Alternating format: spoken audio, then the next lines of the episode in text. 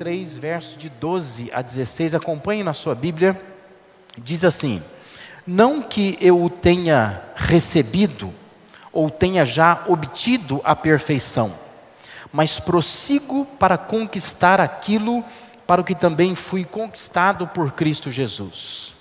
Irmãos, quanto a mim, não julgo havê-lo alcançado, mas uma coisa faço, esquecendo-me das coisas que para trás ficam e avançando para as que estão diante de mim, prossigo para o alvo, para o prêmio da soberana vocação de Deus em Cristo Jesus.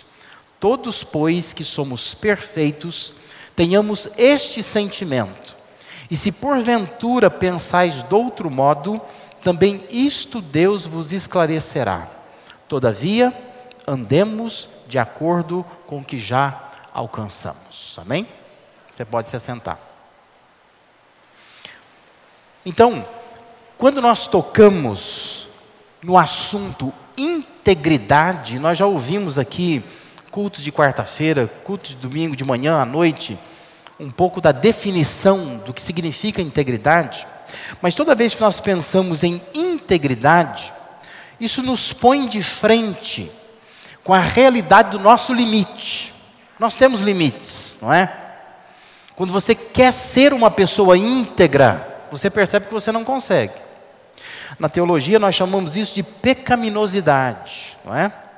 Quando a gente pensa em integridade, nós nos deparamos com a nossa pecaminosidade.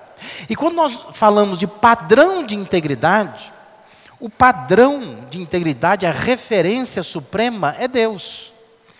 Deus é perfeito. Deus é inteiro, Deus é íntegro.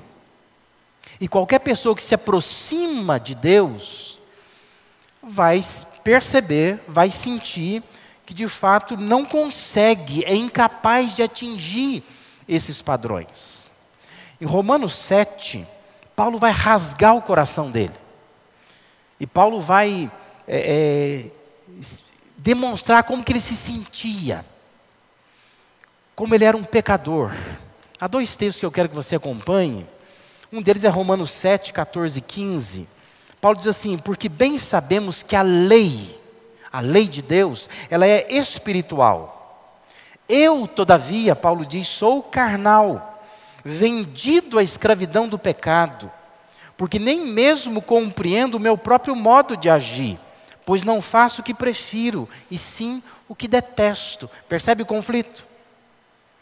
Paulo está dizendo que o que Deus quer, o que Deus determina, é espiritual, é de um alto padrão. Mas Paulo diz: eu, eu sou carnal, e eu me deparo com esse padrão excelente de integridade, mas eu não consigo atingir esse padrão. O outro texto, seguindo aí é, é, Romanos, é, versículos 22 a 24 Diz assim: porque no tocante ao homem interior tenho prazer na lei de Deus, mas vejo nos meus membros outra lei que, guerreando contra a lei da minha mente, me faz prisioneiro da lei do pecado que está nos meus membros. Desventurado homem que sou, quem me livrará deste corpo de morte, né? ou do corpo desta morte, desse corpo morto? Então veja que Paulo olha para dentro de si e se sente um verme. Eu não consigo fazer. Se eu olhar para outras referências, não é? se eu olhar, por exemplo, ah, vamos olhar para os nossos políticos. Você diz assim: eu estou bem, eu estou bem, não é? Se eu olhar para algumas pessoas que eu conheço e tê-las como referência, você vai dizer assim: ó, Estou muito melhor do que elas. Mas quando você olha para Deus, você se sente um nada, um pecador. Porque o padrão de Deus é um padrão excelente.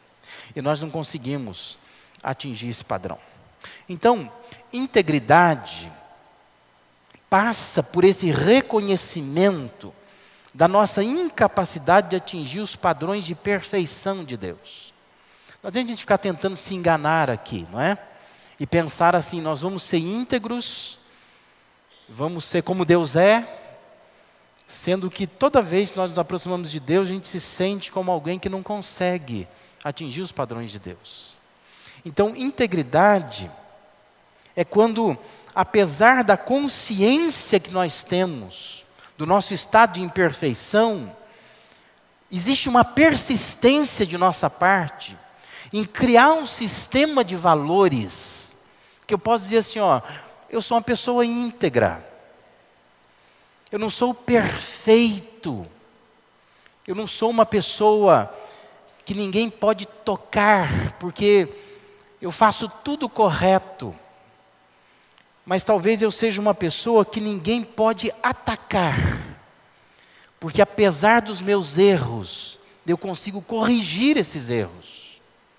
Eu não sou perfeito, mas eu crio um sistema de valores que me ajuda a ser um homem uma mulher íntegro. Amém?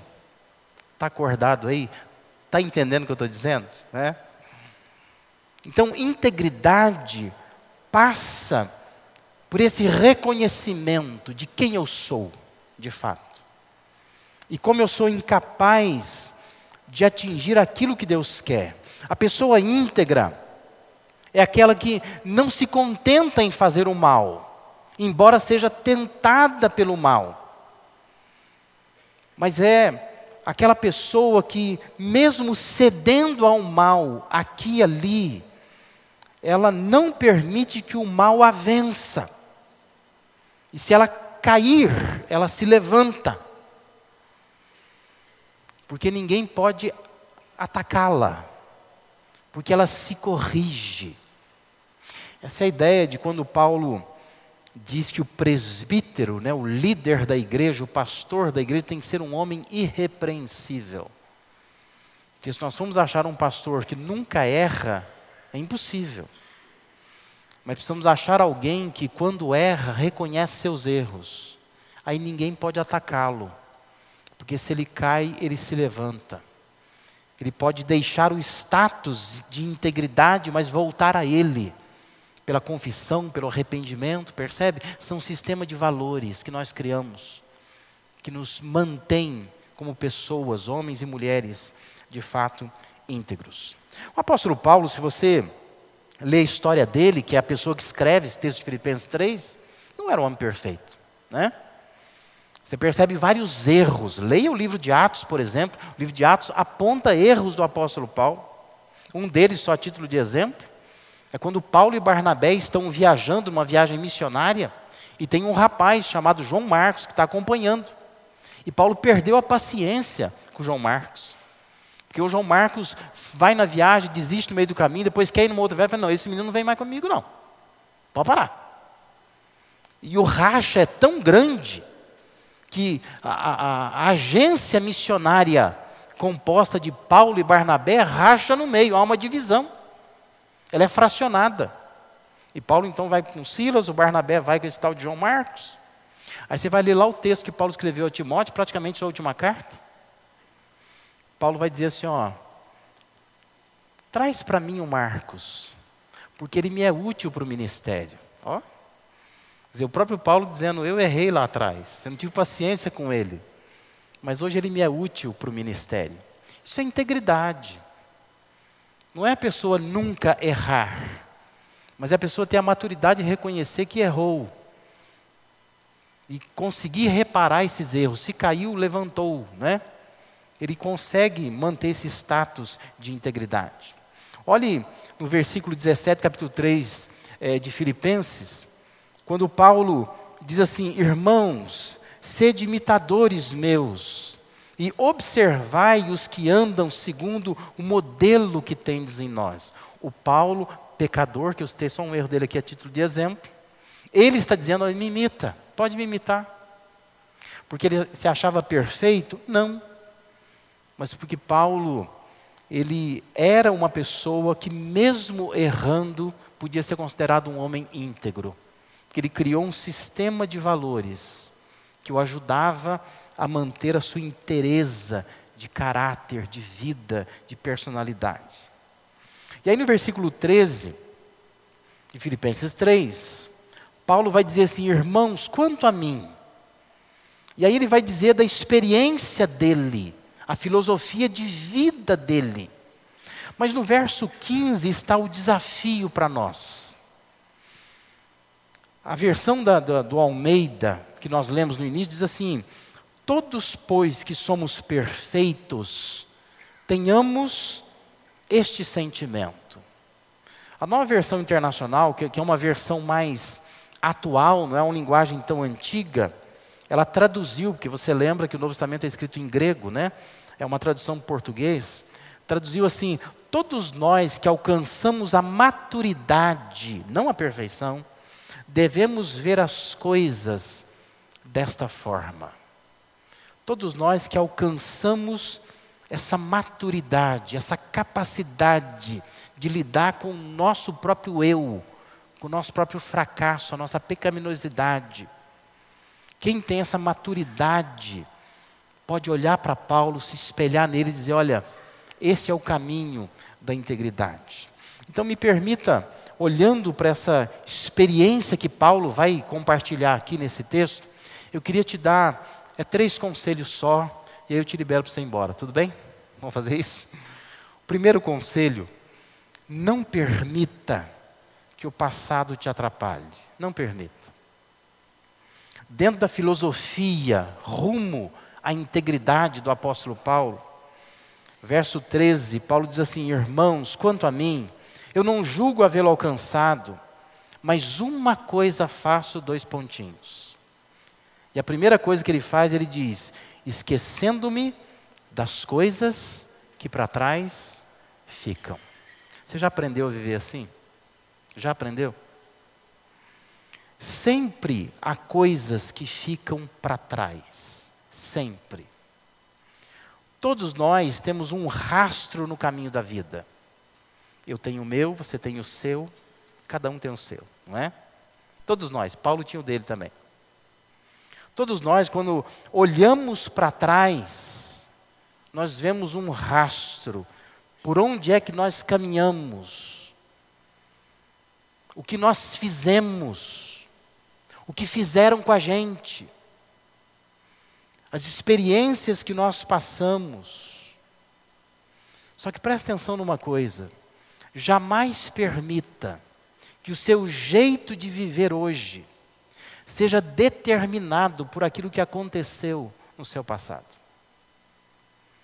É o que Paulo está nos ensinando como filosofia de vida.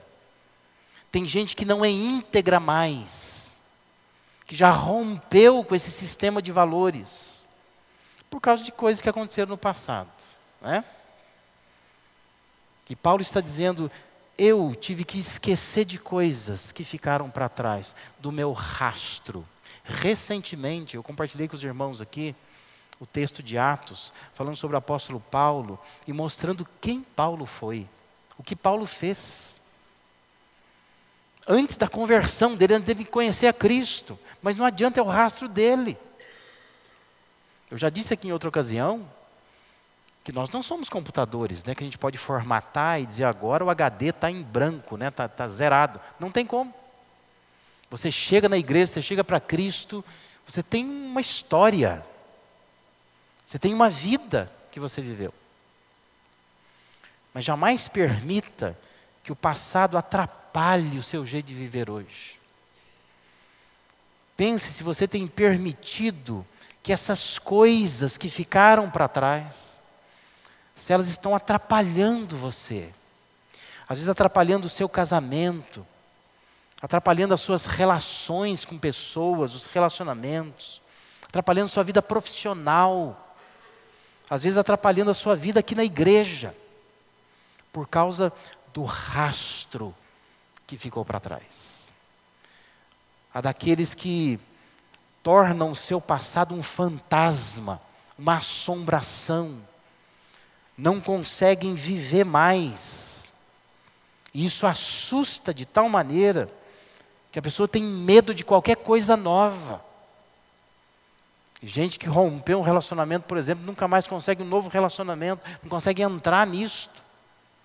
Que tem essa assombração, essa nuvem negra que persegue a pessoa. Gente que tem medo de viver, né? Já lidei com pessoas que chegam na igreja e falam, não, eu quero ficar quietinho aqui na igreja, não quero ser membro da igreja, não quero me envolver com essa igreja, porque eu aprendi. Pelas dores que eu já passei, que igreja não se envolve. Igreja você chega atrasado no culto e sai antes de terminar. Porque você não vê ninguém, não sente cheiro de ninguém, não fala com ninguém, pastor não me enche as paciências e eu vou embora. Mas entenda que esse tipo de trauma, de experiência passada, não pode determinar a sua maneira de viver no presente. Isso vai atrapalhar a tua vida. Vai te impedir de ter experiências boas, experiências novas.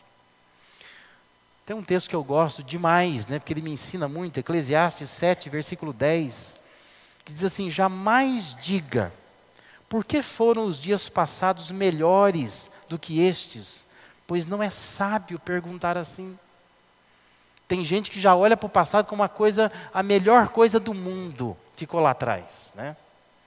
Naquele tempo, já ouviu a frase, né? Ah, no meu tempo, no meu tempo era diferente, né? Meu tempo tinha mesbla, né? Outro dia, alguém compartilhou aí, né? A mesbla, a mesbla vendia presente para o dia dos pais, uma máquina Olivetti, né? Várias parcelas. Ah, aquele tempo era um tempo bom, né? Mas nunca diga isso, que os melhores dias ficaram lá atrás. Você nunca vive coisa boa. Sempre se você acha que, não, aquele tempo era bom, né? Aquilo que eu vivia era bom, aquele trabalho que eu tinha era bom, aquela igreja que eu era era bom, aquele pastor que já morreu era bom, né? A gente gosta de pensar sempre no, no passado. E as coisas boas ficam lá. Mas não permita, sejam coisas boas, coisas ruins, que o passado determine a sua forma de viver. Não é sábio viver dessa forma. O passado, ele só é benéfico quando ele nos ajuda, quando ele nos empurra para frente. Mas ficar olhando para trás não é coisa boa. E preste atenção numa coisa: se Paulo afirmou que ele precisou se esquecer de coisas do passado, não trata isso como uma coisa de pequeno valor. É algo importante. Vez por outra você tem que parar e pensar: o meu passado não pode influenciar o meu presente. Eu preciso aprender com o apóstolo Paulo: o que passou, passou. Deixo para trás, porque senão eu não vivo. Isso atrapalha a minha maneira de viver. Um segundo conselho que eu queria dar nesta noite aqui: aproveite as oportunidades para o crescimento. Paulo diz: esquecendo-me das coisas que para trás ficam e avançando para aquelas coisas que estão diante de mim. Então, do mesmo modo que há coisas que passaram, tem coisas que estão diante de mim. Coisas que Deus está proporcionando, oportunidades, situações, pessoas, relacionamentos, oportunidades. E muitas vezes, quando a gente está assombrado pelo passado, você não esquece o passado, você não experimenta de fato o presente, não avança, não consegue enxergar o que Deus está colocando diante de você. Nós estamos hoje já, quando a gente ouve nos avisos aqui, que, que já começa o ensaio para o Natal, é uma coisa assombrosa, não é? Significa que nós estamos caminhando para o final de mais um ano. Significa que nós já, já experimentamos nesse ano todo oito meses. Oito meses. Pensa, o que, que Deus tem colocado diante de você nesses oito meses? Quantas dessas coisas você abraçou de fato? Você entendeu que era uma pessoa, que era uma situação, que era uma circunstância, que era uma oportunidade que Deus estava dando para você? E quantas vezes você simplesmente ficou olhando, né? A vida passar, a coisa passar, de repente você olha, ah, nossa, já passou tudo isso. Já passou tudo isso. Pensa o que Deus vai colocar diante de você, na frente de você, até esse ano findar. E como é que você vai olhar para essas coisas? Paulo está dizendo: olha, eu, eu, eu me lanço diante das coisas que estão diante de mim. Que Deus põe na minha frente, eu vou para cima. Né? Porque eu esqueci o meu passado. Eu não tenho nada que me prenda lá atrás. Para que você cresça por meio dessas coisas, tem que aproveitá-las, tem que perceber, tem que ter sensibilidade. A coisas que Deus está me dando, coisas que Deus está fazendo por mim. E através dessas coisas eu revelo que eu sou uma pessoa íntegra, que eu tenho um sistema de valores, que eu consigo olhar para a vida e viver a vida, viver o presente, de fato. Quando nós pensamos em serviço na igreja, por exemplo, Parece que a gente não percebe o que Deus está fazendo, o que Deus está mostrando. A gente poderia se envolver muito mais. Há daqueles que a gente diz assim: olha, você podia fazer tal coisa na igreja, a pessoa diz assim: eu vou orar. ela vai orar. E ela ora muito. Porque ela demora meses, quase a vida inteira para responder. Ela vive orando, orando por aquilo. Mas na verdade, assim, é uma falta de percepção das oportunidades, do que Deus quer fazer. Já foi comentado aqui hoje do, do Mateus Pietro, né? A gente, a gente fica um frio na barriga, a gente que é pastor, né? Porque de repente vem um menino aqui na frente pregar que nunca pregou, que não tem essa experiência. E a gente que faz isso há décadas, a gente treme, a gente disfarça, mas a gente treme, né? Você fica olhando ah, esse menino vai falar, que esse menino vai falar. Dá aquele, né? Dá um ataque cardíaco na gente. Mas você vê que a pessoa se lançou na oportunidade. E estudou, e se empenhou, e fez muito bem. Foi bonito o negócio. Quem quiser casar com ele, é um bom partido esse menino, né? Nossa avó já deu um negócio ali. A mãe, então, nem se fala. Mas é alguém que se lança, é oportunidade. Eu preciso aproveitar. Sei lá. Às vezes a gente teve uma experiência ruim, né?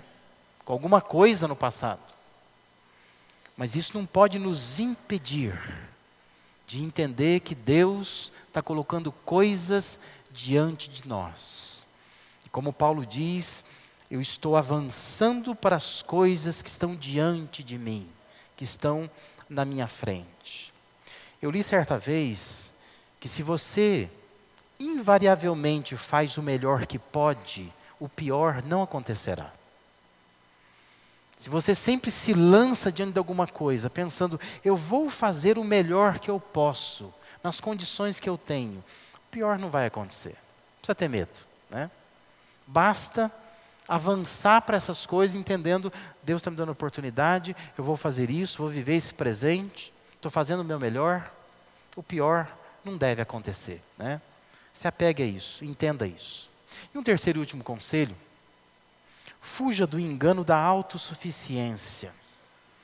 Versículo 14, Paulo diz: prossigo para o alvo, para o prêmio da soberana vocação de Deus em Cristo Jesus. Por que, que ele está dizendo que eu prossigo? Porque antes, no versículo 13, ele diz: Irmãos, quanto a mim, não julgo havê-lo alcançado. Paulo estava dizendo: eu, eu não estou pronto, eu não me acho pronto. Por isso que eu tenho que prosseguir. Porque quando você se acha pronto, é uma autossuficiência, uma arrogância, um orgulho, uma soberba. Isso vai impedir de você ser uma pessoa íntegra. Que você se acha uma pessoa ótima, perfeita, pronta. Não há nada a acrescentar não vai aprender coisas novas. Por mais capacitado que você se ache, e talvez você seja mesmo uma pessoa extremamente capacitada, nunca pense que você é alguém completo. Todos nós somos seres inacabados, nós estamos aprendendo coisas, né? Se você é bom em alguma coisa, você pode ser melhor nisso. Mas nunca permita que essa ideia de que você não tem mais nada a aprender, mais nada a fazer, mais nada a acrescentar, se isso invadir a sua vida, a queda vai começar. Se você olhar o contexto do texto que nós estamos lendo aqui, trabalhando aqui, versículo 4, por exemplo, Paulo vai dizer: bem que eu poderia confiar também na carne. Porque Paulo tinha currículo, tinha histórico, né? Ele diz: eu poderia confiar também na carne. Aí, versículo 7, Paulo diz: Mas o, o que para mim era lucro, isso considerei perda por causa de Cristo. Paulo teve que aprender a trabalhar com a sua autoconfiança, para que essa autoconfiança nos transformasse em arrogância, em soberba. E é um perigo que todos nós corremos, de nos orgulharmos da onde nós conseguimos chegar, como se tivéssemos chegado. Mas nós não chegamos, precisamos prosseguir para o alvo. Porque o orgulho, ele atrapalha muito nessa caminhada da integridade. Existe uma frase do Agostinho de Hipona que diz assim: a soberba não é grandeza, mas sim inchaço. E o que está inchado parece grande, mas não está são, está doente. Então, às vezes, a nossa autossuficiência, essa mania que nós temos de achar assim, não, eu não preciso, não preciso, né? Esse jeito que a gente vem, às vezes, na igreja, só para observar, sabe? Eu venho observar. Lidei com um irmão, tempo atrás, que ele vinha na igreja para fazer alguma coisa. Ele não vinha para cultuar. Ele vinha para consertar a torneira tá pingando, ele ficava observando coisas. Era um entra e sai do culto, né? Eu falei, meu irmão, mas você vem na igreja para quê? Não, pastor, eu fico vendo as coisas que eu quero fazer. Eu falei, não é hora para isso. O momento do culto é o momento de cultuar. E cultuar é você poder cantar a Deus, você poder adorar a Deus, você poder aprender de Deus, né? Só que a gente tem essa ideia de que, ih, pastor, antes o senhor nasceu, eu já ouvia sermão. Eu já li a Bíblia de capa a capa não sei quantas vezes. Eu já ouvi pastor jovem, pastor velho, pastor de meia idade, eu ouvi um monte de pastor. Esse texto que o senhor está pregando agora, ixi, eu já ouvi trocentos sermão sobre isso. Aí tem aquela atitude assim, só estou observando, né? Estou observando. Aí sai do culto e diz assim, foi bom, foi bom. Pregou direitinho, não fez feio não. Mas é uma atitude de soberba, né? de, olha, minha cabecinha está fechadinha, direitinho, já tenho meu sistema, não preciso, ninguém contribua com isso não. Né? É uma grandeza que é inchaço. E se está inchado, está grande, mas está doente. Né? Não é são, não é saudável viver assim. Você continua prosseguindo, você é capaz de sentar e de ouvir alguém e aprender com alguém? Você é capaz de agregar à sua vida já tão experiente novos valores, novos princípios, novos modos de viver, de encarar a vida? Integridade tem a ver com isso. Quando a gente foge dessa autossuficiência e a gente reconhece que há um Deus no céu que ainda quer trabalhar com a gente, que está nos lapidando. Nós não estamos prontos ainda, estamos inacabados. E Deus está colocando coisas diante de nós, para que a gente possa olhar e dizer: olha, por estas coisas, eu vivo, eu experimento, eu deixo para trás o que passou, mas nessas coisas eu consigo, de fato, ir aprendendo mais, caminhando mais e prosseguindo para o alvo, que é o prêmio que Paulo diz da soberana vocação de Deus, que a gente só alcança quando a vida se findar. Então, se a vida não se findou, é porque ela não chegou no fim para você, você precisa continuar vivendo. Não importa a história que você tem, o que tem que ser deixado para trás, deixa para trás que está diante de você, viva isso. aquilo que brota dentro de você, esse inchaço da autossuficiência, contenha isso. Mas não permita que a, a maneira como você encara a vida te impeça de ser uma pessoa íntegra, que está aprendendo cada vez mais, que está somando à sua experiência novas experiências que vão agregar valor, sentido à nossa vida. Eu sempre falo que se conselho fosse bom, ninguém dava vendia, né? Essa é uma expressão popular. Mas eu queria que você ouvisse com muito carinho esses três conselhos nessa noite aqui. Pensasse um pouco na sua vida. O que, que você está fazendo com ela? O que tem se comprovado é que a vida é uma só, é só essa. Pode durar 50 anos para alguns, para outros dura 70 anos, para outros dura mais de 100 anos, né? Mas a vida acaba. É uma experiência única. Não tem como voltar, dizer, olha, eu vou viver de novo e vou acertar aqueles erros que eu cometi o que passou até aqui, aprenda com Paulo. Esquece. Deixa para trás. O que está aqui, eu preciso me lançar e aprender a viver no temor de Deus, essas experiências. E o que está daqui para frente, eu preciso prosseguir, mirando o prêmio da soberana vocação de Deus em Cristo Jesus. Para lá que eu quero ir. Então eu continuo aprendendo cada vez mais. Deus não é um sistema, Deus é uma pessoa. E uma pessoa a gente vai conhecendo, se relacionando. E a gente vai crescendo para que esteja com ela quando essa vida se findar.